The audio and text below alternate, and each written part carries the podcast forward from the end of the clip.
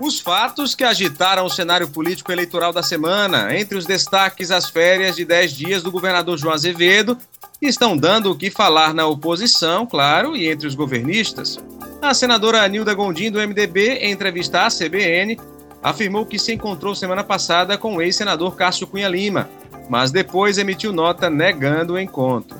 Na entrevista, falou ainda que pode se aliar aos Cunha Lima num eventual segundo turno, a repercussão da fala, o recuo e as consequências você acompanha neste episódio.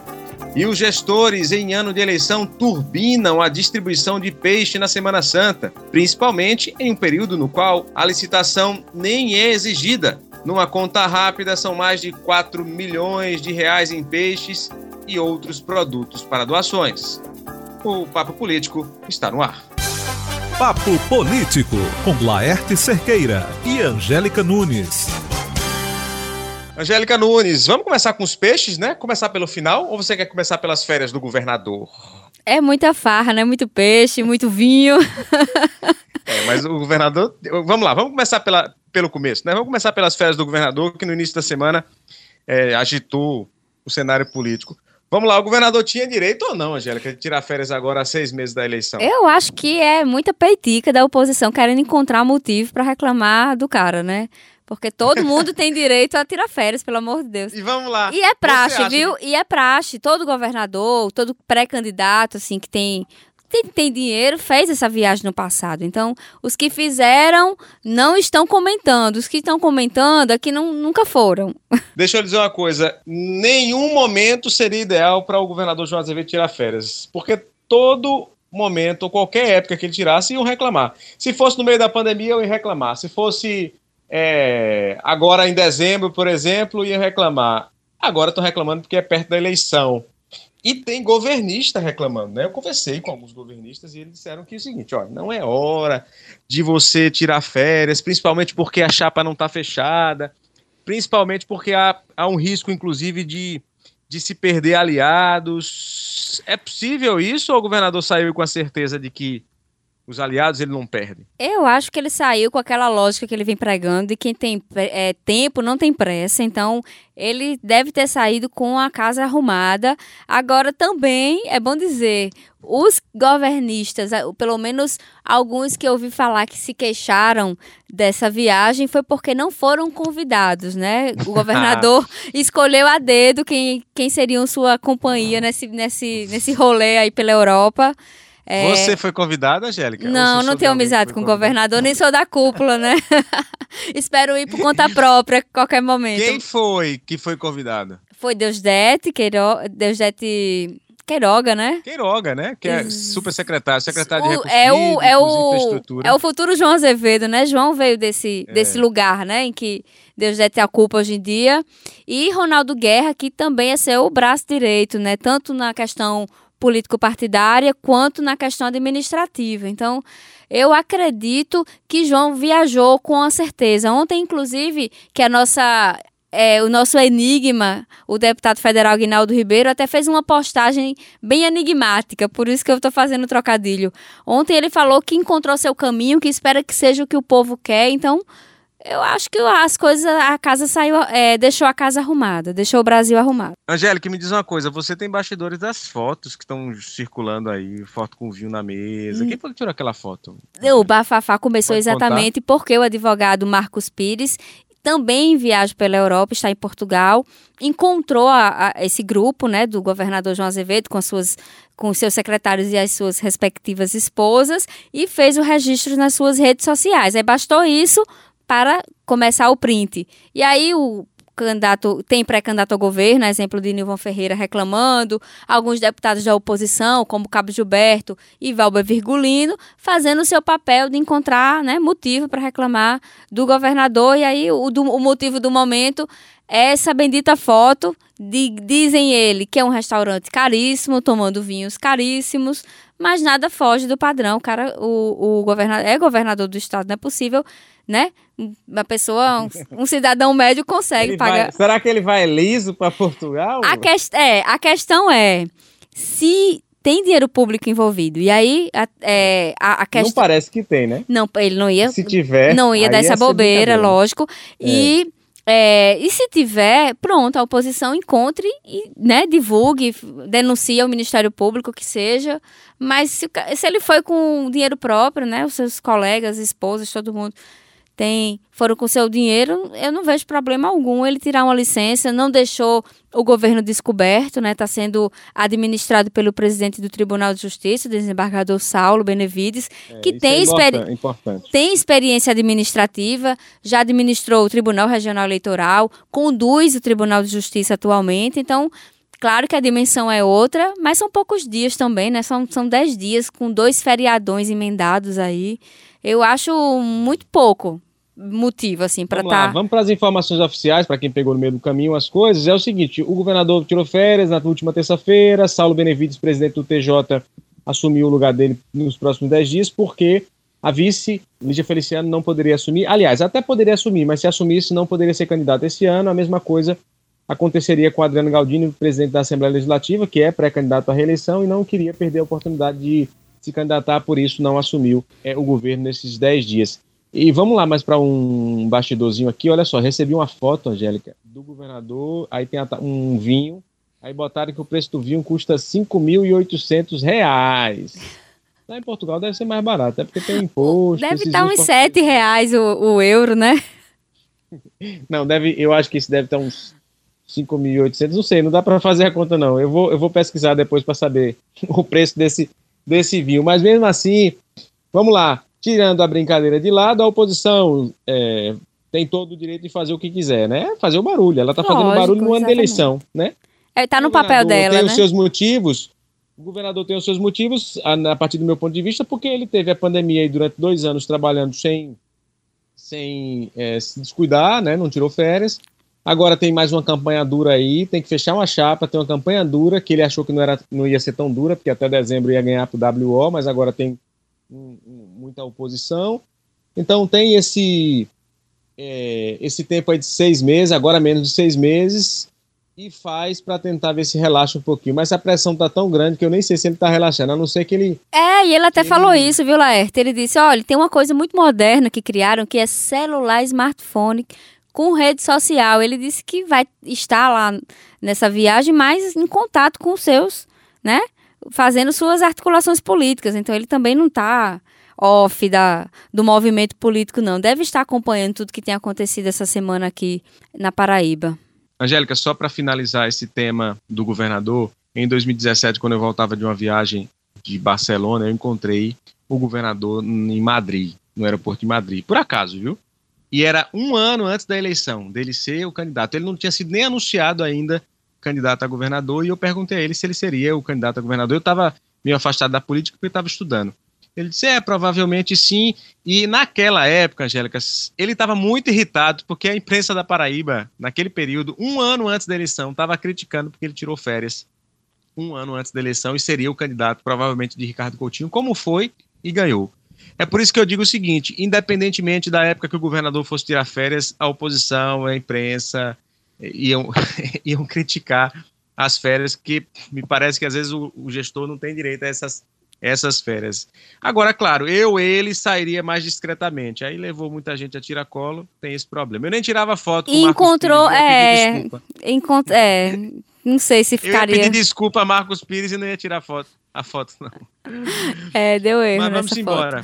Temos, temos mais polêmica nessa semana. Nilda Gondim, senadora do MDB, é, mãe do senador e pré-candidato ao governo do estado, Veneziano Vital do Rego, deu entrevista à CBN e recuou, não foi, Angélica? Numa fala dela. Disse que, primeiro, se reuniu com o senador Cássio Cunha Lima, depois disse que não, emitiu uma nota. Antes da gente comentar, é, vamos ouvir o que a senadora disse na entrevista que fizemos com ela na CBN a pergunta foi de Caio Ismael. Vamos ouvir. Queria saber se a senhora participou na semana passada de alguma reunião com o senador Cássio Cunha Lima e já aproveitar de perguntar se, no eventual segundo turno, se for necessário, a senhora pode apoiar o filho de Cássio, Pedro Cunha Lima. Se chegar a essa evidência, claro, nós somos, veja bem, eu, nós somos adversários políticos, mas nós não somos inimigos. Eu recebi Cássio Cunha Lima com muita satisfação no nosso gabinete, conversei bastante com ele, E, e, a família, eu não tenho nada contra a família Cunha Lima, nós apenas temos divergências de ideias. Divergências de ideias. Já combatemos muito, já lutamos muito politicamente, mas nós, eu não tenho absolutamente nem nada se ao povo, nada. A gente traz esse áudio, Angélica, para mostrar que ela falou, primeiro, que se reuniu com o senador Cássio Cunha Lima na semana passada e que pode apoiar os Cunha Lima, nesse caso especificamente Pedro Cunha Lima. Necessariamente, o assunto desse encontro não foi é, esse apoio, mas ela disse que pode apoiar. Não descarta, nota, né, Laerte? Não descarta. A nota que Nilda é, emitiu, né, no sentido de, de tentar dizer que não teve o encontro agora, que só teve em setembro, é uma nota que meio que nega que o encontro foi para isso, mas em nenhum momento isso foi questionado. Né? A questão foi bem clara. A senhora vota em Pedro no segundo turno, no eventual segundo turno? Sim, porque não tem nenhum tipo de problema. A senhora se encontrou com o senador Cássio Cunha Lima semana passada? Sim, no meu gabinete me encontrei, foi isso que ela disse. Deu para ver perceber claramente, aí, claramente, né? Claramente. O problema, Laerte, é que ela colocou o veneziano numa situação complicadíssima, porque ele está no processo de tentar se enrijecer, né, crescer, crescer sua pré-candidatura ao governo, e aí ninguém pode é, iniciar um processo desse já conjecturando o segundo turno, né? Considerando a possibilidade de não ganhar e de precisar de o apoio de um histórico opositor para tentar ganhar uma eleição. Então, prejudica muito a candidatura de Venê. É, inclusive, eu conversei com ele e ele, no primeiro momento, até negou que teve, que de fato houve esse encontro, disse que a mãe dele teria dito a ele se tivesse acontecido, mas Na verdade, o... ele negou, né, Angélica? É, ele tentou contornar, ele sabendo que a gente é da imprensa, sabendo que divulgaria qualquer fala é, positiva, né, confirmando, é, mas claro que ele sabe. E claro que essa nota divulgada pela senadora Nilda Gundi em segui, logo em seguida já é uma tentativa de botar panos quentes, porque a galera que é mais é, cria, adora a teoria de conspiração, já foi é, especulando de uma possibilidade de aliança já de cara entre os dois, o que, claro, não vai acontecer. Nem Pedro vai, vai querer se alinhar com o veneziano tão logo no primeiro turno, muito menos veneziano, até porque eles estão em campos opostos, não só político-partidários, mas até ideológicos e de espaços de poder em Campina Grande, principalmente. Exatamente. A gente tem que lembrar que Pedro é, está mais à direita, né, um centro-direita, né, tem inclusive na chapa Efraim Filho, que é candidato ao Senado pela União Brasil, e a gente tem do outro lado o veneziano, que tem como pré-candidato ao Senado o ex-governador Ricardo Coutinho, né, do PT. O veneziano está com o PT. Então, de fato, em campos muito opostos. Eu fiquei pensando se, de fato, a senadora não tinha confundido a data ou lembrado só que esse encontro foi lá dia 23 de setembro, como ela disse a nota, Hum. Mas mesmo que tenha sido no dia 23 de setembro, uma coisa não dá para mudar. Ela disse que e... pode se aliar a Pedro Cunha Lima e no outro, segundo turno. E outro detalhe, essa nota dela, polida, bem construída, fala em uma a agenda administrativa. O ex-senador Carlos Cunha Lima não é, não é parlamentar mais há muito tempo e há muito tempo fala que estava longe da política. Ele reapareceu recentemente naquele evento que houve a, a aliança, né, formalização da aliança de Pedro com, com Efraim, é, lá em Lagoa Seca, foi aquele momento de fechar essa aliança, e foi a sua primeira aparição pública desde quando ele saiu da política dizendo que não voltaria mais. Então, hum, é muito pouco provável que tenha tido essa reunião, esse encontro no dia 23 pra, para tratar de questões administrativas. Então, é, você vê bem na nota que é uma tentativa de, de consertar ali o que disse, falou demais, né, durante a entrevista à CBN. É, era melhor ter dito que no encontro não se falou, né, essa questão de aliança, mas que pelo menos se confirmasse o encontro, afinal foi dito, né? Não sei se, se houve algum engano, mas a fala está gravada, a gente ouviu aí. Eu vou aproveitar veneziano, porque essa semana ele participou de um jantar com uma cúpula do MDB, ou pelo menos parte dela, que quer Lula aqui na Paraíba. Quais as consequências disso, assim, para o futuro da candidatura de veneziano? A gente tem Lula ou não tem Lula no palanque de veneziano exclusivo? Eu acho é que. Um sinal? Eu acho que Lula pode estar no palanque de veneziano, mas não apenas no palanque de veneziano.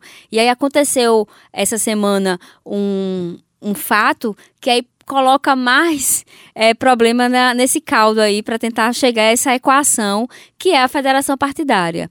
É, Nilda, nessa entrevista à CBN, ela até fala que espera ter essa contrapartida de Lula estar no palanque, de, de ter um palanque único de Lula e que ele esteja no palanque de veneziano. Ah, considerando o fato de que o ex-governador Ricardo Coutinho está na chapa com Venê, né? Estará provavelmente, se puder, na disputa ao Senado. Só que Lula também tem outro palanque em vista. Tem o governador João Azevedo que lá atrás, ainda quando era do Cidadania, já dizia que o palanque estava pronto para ele, conseguiu esse aval de Roberto Freire, presidente do Cidadania Nacional. Agora, está afiliado ao PSB, um partido que conseguiu fazer essa dobradinha com o PT, né? Vai colocar Geraldo Alckmin aí na chapa com Lula. Então, não é tão simples essa equação. E aí, para completar ainda mais esse problema, como eu disse, a novidade foi a federação entre o PT, PCdoB e PV. O PCdoB e o PV aqui na Paraíba apoia o governador João Azevedo. E ainda o PT tem uma ala dentro da, do, da legenda aqui no estado que também apoia o governador João Azevedo. Então, são matemáticas que só mais à frente é, a gente vai ter uma noção se Lula vai ter palanque único, se, se vai preferir nem vir aqui para evitar a fadiga, como a gente diz, porque estarão esses dois aí em pé de guerra, estão, né, atualmente em pé de guerra, para ter esse, essa presença aí petista. Angélica, a pimenta política de tudo isso é o seguinte: quem quer que a candidatura de veneziano emplaque de fato logo faz de tudo para colar o nome dele ao de Lula. Né? Isso é fato. A gente vê isso, inclusive o próprio veneziano luta por isso o tempo inteiro. Se movimentou essa Mas semana. Mas se você olhar assim. de maneira bem racional, há sinais de que há uma preferência de Lula por veneziano. Mas sinais não significa que de fato isso vai ocorrer. Agora, é bom lembrar que Lula não tem o que perder. Se ele apoiar no primeiro turno veneziano e subir no palanque, João vai continuar votando em nele, em Lula e muitos correligionários também. E no caso de segundo turno, aí obviamente Lula toma um partido muito mais forte, né? Porque vai estar já com, com o veneziano. Caso, caso veneziano não vá para o segundo turno, o que é que vai acontecer? Lula vai para o palanque de, de João com muita João, tranquilidade, né? exatamente. Porque É, aí vai, o problema, o que né? vai sobrar é direita e não vai votar em Lula, né? É isso. O- a luta agora, inclusive do que a gente ouve de bastidores, é a tentativa, de fato, de fazer com que todo mundo e entre no imaginário popular de que o candidato de Lula na Paraíba é veneziano. E Venê já conseguiu a foto, né. Laerte? Já conseguiu a foto. Já pronto, conseguiu a foto. Com o Vzinho. Já ajudou Já é um- bastante, exatamente. o V e um L. Já ajudou bastan- bastante, já conseguiu uma declaração de Randolfo Rodrigues falando sobre isso, já conseguiu uma declaração do próprio é, Lula numa rádio no interior falando que gostaria muito é, dessa, dessa relação, mas gostaria muito dessa relação porque a gente tem que lembrar que Lula quer muito o MDB do Nordeste com ele. Isso, exatamente. Vamos mudar de assunto novamente, porque você vai falar agora da sua especialidade, peixes da Semana Santa. Meu Você signo. seu peixe? Porque é meu signo. É seu, né? É meu Ah, signo. inclusive é seu signo, é verdade. Você já comprou o seu peixes, garota de peixes? Ainda não, Laerte Cerqueira, mas as prefeituras compraram bastante, viu? A gente fez um levantamento para o nosso blog, né, no Conversa Política, e hum, pe- pelo menos no mural de licitação do Tribunal de Contas, 37 prefeituras compraram 300 toneladas de peixe. Ah, O montante aí chega a 4 milhões, agora, claro, esses 4 milhões também tem uns incrementos, porque algumas prefeituras não se limitam a doar o peixe, elas doam também alho, arroz, leite de coco, coco e até chocolate. Algumas resolveram inovar esse ano, o exemplo da prefeitura de Cabedelo resolveu dar até chocolate. E aí, claro, a gente tem uma balança para equacionar nesse processo aí, porque claro que tem o assistencialismo social que é necessário, né? Muita gente tem dificuldade financeira, principalmente depois da pandemia. Muita gente desempregada precisando desse apoio do poder público para ter o que E não colocar. precisava nem ser peixe, viu, cara? Viu? Podia ser qualquer É, coisa, podia ser exatamente. carne, podia ser ovo. Mas é porque é a questão da tradição, de- porque tem gente que é católica Não. que não come carne. Mas, claro, o que eu estou dizendo é que, é que as pessoas estão tão necessitadas que se desse ovo, todo mundo ia comer. Ia ficar feliz, carne, uma cesta dava. básica, exatamente. Então, tem essa ponderação que a gente precisa fazer. É uma tradição, muita gente espera por esse momento, deixa de comprar o peixe, quem pode comprar, porque sabe que vai ser contemplada pela prefeitura com esse, com esse alimento.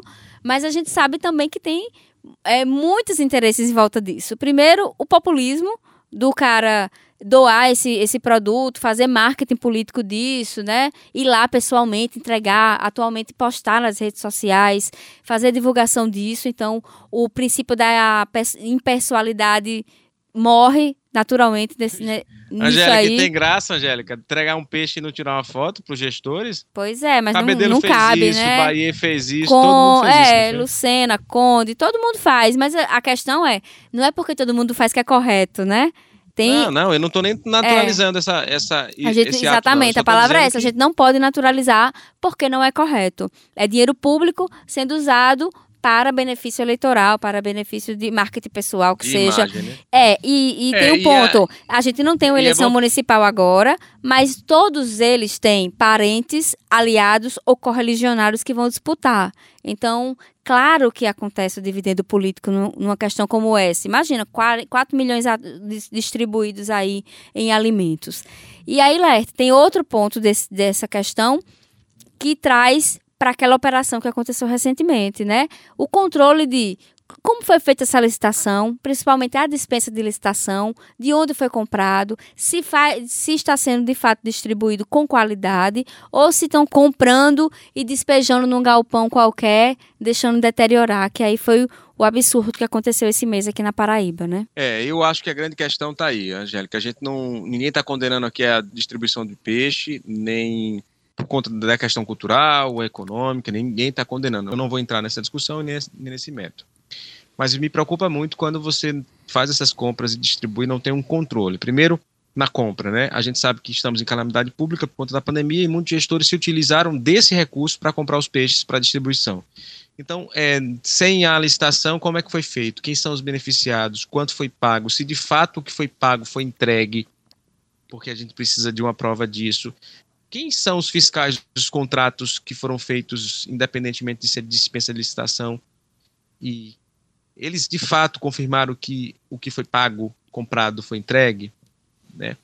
No caso de uma chamada de uma chamada pública, se foi não foi dispensa, quem concorreu, concorreu de maneira legítima, correta? Como é que foi isso? A minha preocupação é muito mais, é, de fato, a lisura, se tudo né? ocorreu legalmente do que o ato em si. Exatamente. Né? Um ato é. Eu não vejo nenhum problema nessa distribuição. Num país desigual, num país em que a gente de fato precisa, até muitas pessoas precisam e querem manter a tradição, eu não vejo problema. Agora, eu acho que é muito, há muita falta de transparência nesses processos, e isso é muito ruim. Eu, por exemplo, se fosse gestor, a primeira coisa que eu ia fazer é, olha, a gente comprou tantas toneladas, estão lá, tal empresa foi a beneficiada. O fiscal do contrato ou os fiscais foram esses que analisaram se de fato o que foi pago foi entregue, a qualidade. Ou seja, se a gente tivesse isso, não teria nenhum tipo de especulação ou desconfiança é, de que é, havia algum, algum problema. Inclusive a tese do assistencialismo, a tese de que se usa é, esse dinheiro público nesse momento para fazer uma espécie de campanha cruzada, né? Porque geralmente um prefeito desse ou tem a mulher que é candidata a deputada, ou tem um, um irmão que é candidato a deputado. Se utiliza desse, eh, dessa popularidade, né, do uso dessa imagem, para poder obter votos, os santos votos desse período. Mas, tendo transparência, eu ficaria muito mais tranquilo. E é o a que não tem. É. Né, claro, claro. Isso aí é o primeiro passo. A gente filtrou, sabe quem são e vamos cobrar dos órgãos de controle, né? esse, esse processo aí de acompanhamento e punição se houver, se for encontrado, detectado. Porque corpo técnico tem, viu? Tribunal de Contas, Ministério Público tem corpo técnico para identificar essas irregularidades. Então, a gente cumpre nosso papel como jornalista de, de cobrar, né? Lá para o São João, depois a gente vai saber se de fato essas licitações, essas dispensas, se elas de fato foram corretas, porque provavelmente a auditoria e os auditores do TCE Tribunal de Contas do Estado, que já conhece muito bem quais são os mecanismos, vamos apresentar aí essas respostas. Isso aí. É isso, vamos embora, né? Amanhã. Deu, né? Comer peixe, comer chocolate. Vamos embora. Podcast no ar, no site da CBN, no Jornal da Paraíba, no Conversa Política, nas principais plataformas de áudio. Você já sabe, faz o seguinte: compartilha, curte, manda pro amigo e a gente tem um próximo encontro na próxima semana, tá bom? Tchau, tchau.